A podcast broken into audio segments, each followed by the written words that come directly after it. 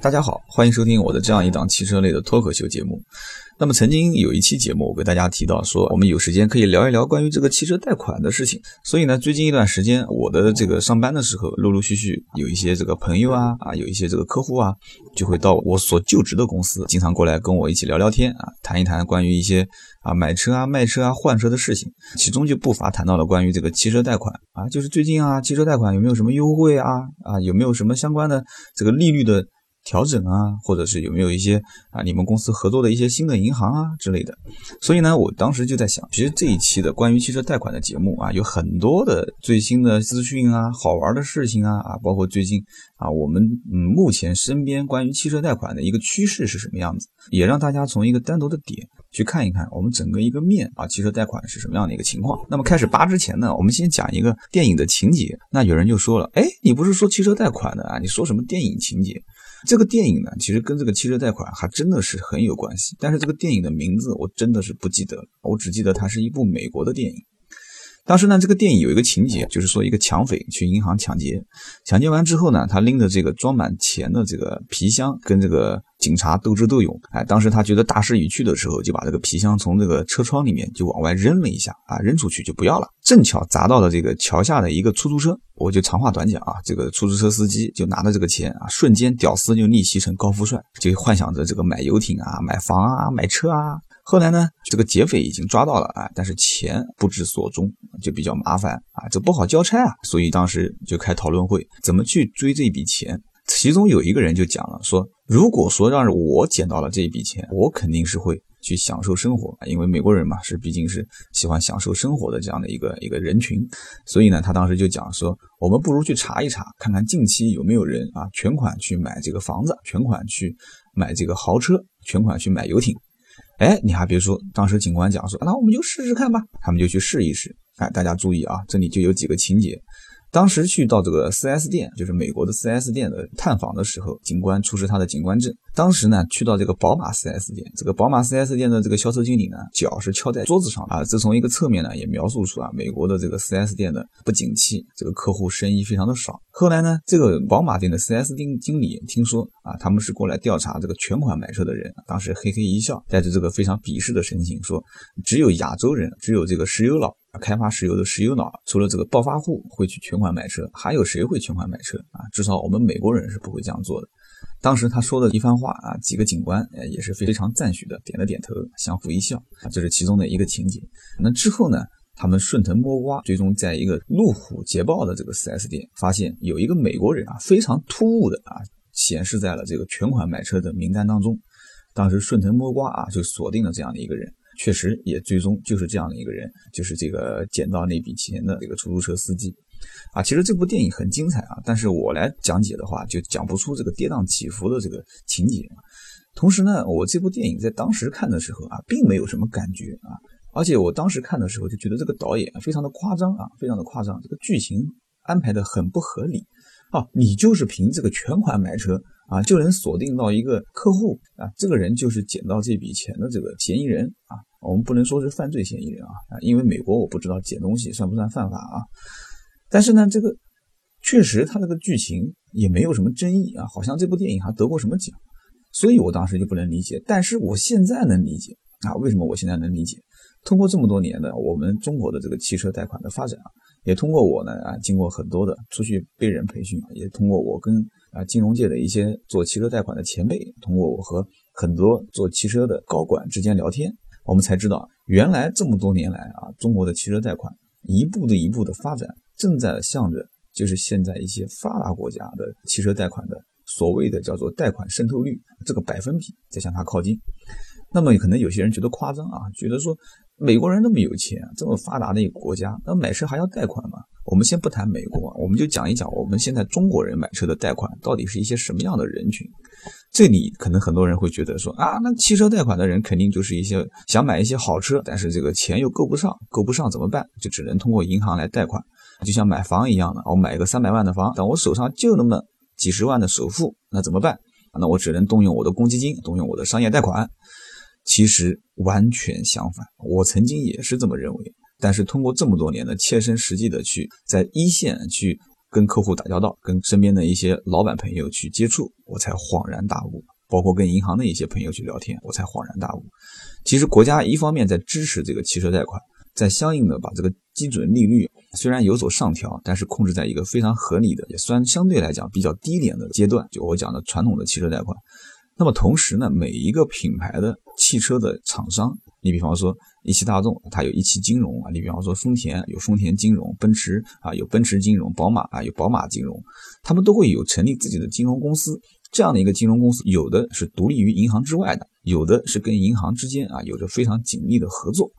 那么厂家它的主导地位是进行新车的销售，那么贷款对于他来讲的话，就是和银行和客户之间进行一个三方的互动。那么这个时候，厂方可以在他应得的利润当中贴补出一部分。给予这个汽车经销商，或者说是给予银行进行什么？进行这个贴息或者是免息，这就是消费者你们经常能看到的一些，比方说这个广告打出来说，哎呀，零首付啊，零利息啊，你们赶快来买吧，赶快来买。或者有一些这个豪车啊，零首付零利息，他不敢玩，那他怎么玩？他就跟你玩啊，你们赶快来买吧，我们低首付、低利率，这样的话你们就可以买得起这个豪车。那么低到什么程度呢？第一年一点九九，两年二点九九，三年三点九九。那么怎么算呢？就是你要如果贷一年，利率就是一点九九，十万块钱你给他一千九百九十九。如果是两年的话，那么两年合计给他多少钱？给他两千九百九十九。三年合计给他多少呢？给他三千九百九九。这就是贷十万块钱，利率按一点九九、两点九九、三点九九来算。这里我们要算一笔账，什么账呢？汽车的贷款实际不是我们传统意义上的这个房产贷款。它是把这个利息啊和本金捆在一起，逐月支付、等额支付，或者说是递减递增的这样的方式支付。汽车贷款是你先把利息还给银行，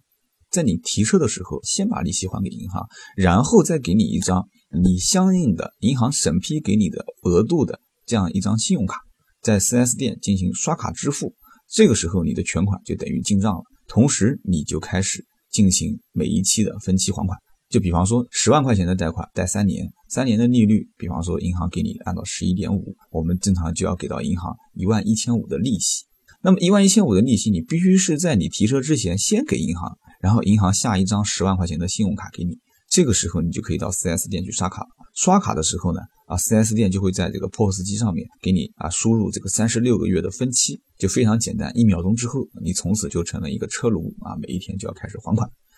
这个呢，我说的比较简单，但是呢，实际的操作过程当中，汽车贷款的客户一定要注意下面几个比较关键的因素。首先一点呢，就是你在当地，你一定要问清楚银行审核的一些硬性的杠杆，你是否符合。比方说啊，有些地方它是要求有当地的房产，而且这个当地房产还会牵扯到什么呢？就是有一些城市啊，它比方说有县城，有这个经济开发区。啊，你一定要问清楚。你说我有，当时你的房子是在县城啊，或者是在当地的这个经济开发区，那么他有的时候是不承认你是有当地房产，或者说在审核的时候是要你追加一些担保的费用。虽然这个是不是很合理，但是确实有这一项条款。其次呢，就是在银行贷款的时候，你一定要问清楚他对你的银行流水有没有什么样的一个要求。同时呢，有的银行的人如果比较负责任的话，他会去再追问你相关的你的商业贷款，或者说是房贷啊，或者其他的一些贷款总和是多少？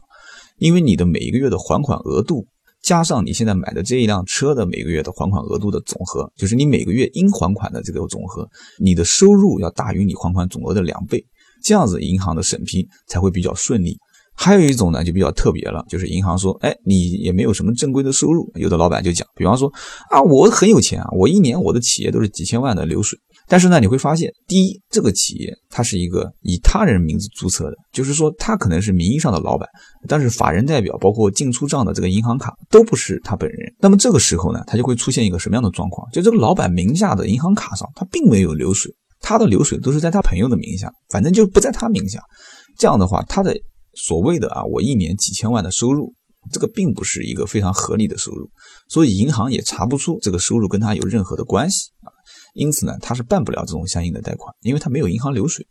这个时候需要什么样的一个辅助条件啊？就是说夫妻双方，夫妻双方是可以进行银行流水的挂钩啊，这个时候是可以的。或者的话啊，有你的父母啊，有你的父母，夫妻是可以不用担保啊，但是你的父母，你如果是买车以你的名字来买。那么你的父母就需要对你进行担保，也可以追加他们的流水，哎，来完成你的这一次银行贷款的审批。所以说，贷款当中一定要问清楚你的哪一些相关的这个条款是银行。硬性规定，但是你不一定符合的。那么同时，对于你的银行信用，你最好也是让银行尽快的给你查一下。当时我们也会遇到一些老板，也是非常自豪的跟我们讲说啊，我这个人啊，银行贷款都是提前还的啊，我这个人啊，根本什么都缺，就是不缺钱。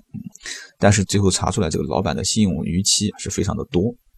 为什么会出现这样一个情况呢？因为这个老板在很多时候，信用卡的还款，包括有一些这种小额的还款，都是由财务去进行办理。有一些财务呢，可能不是很尽心尽职，就晚了那么几天给这个银行进行还款啊，所以老板当时也不知道这么一个情况，无形之中就给他产生了逾期。在银行的逾期当中呢，就分成有一种专业说法啊，叫做一乘一啊，一乘二，一乘三啊，或者是二乘一，二乘二，二乘三，什么意思呢？也就是一个月的逾期，你有一次，这个叫做一乘一；如果一个月的逾期你有两次，这个叫做一乘二。如果你有两个月的逾期，有过一次，那就叫二乘一；如果两个月的逾期你有过两次，这叫二乘二。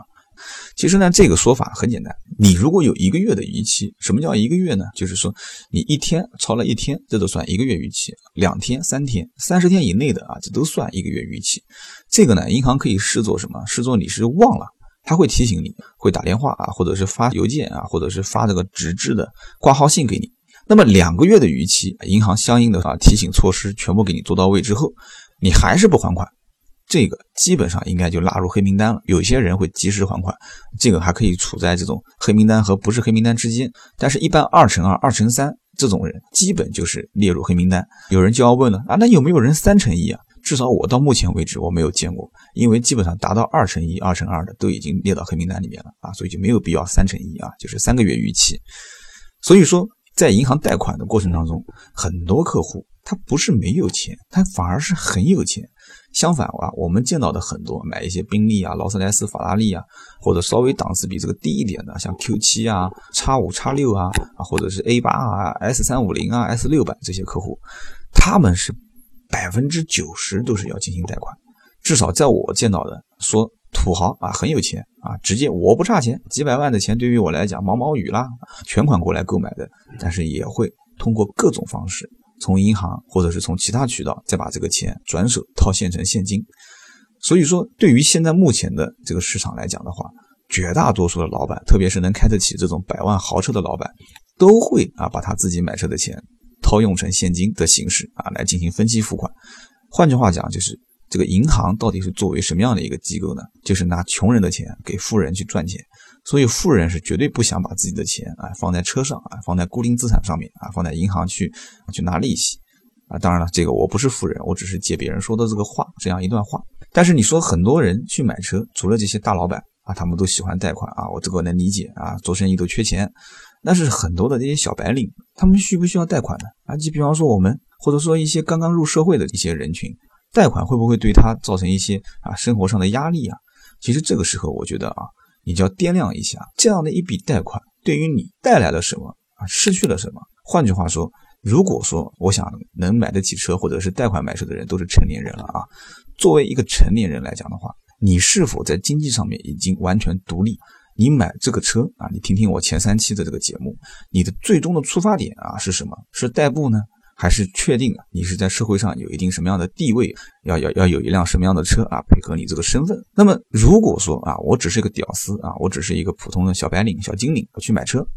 那么怎样适合啊去贷款，怎样不适合去贷款？其实我觉得最主要的一个原则就是这一笔贷款的支出啊，对于你今后的生活和经济压力不会对你生活品质上面产生影响啊。每一天一起床就想到我那么多的贷款都没还，这是其一。其二呢，这样的一笔贷款。如果你当时在买车之前啊，你没有预计到，但是你在买车的过程当中，你发现，哎，这个品牌的车型贷款和不贷款相比啊，贷款它给我的优惠幅度更大，享受的这个贴息啊或者免息的这种活动力度更好。那你比方说他给你一年半的免息贷款啊，也不收什么费用的话，那何乐而不为呢？完全可以去贷。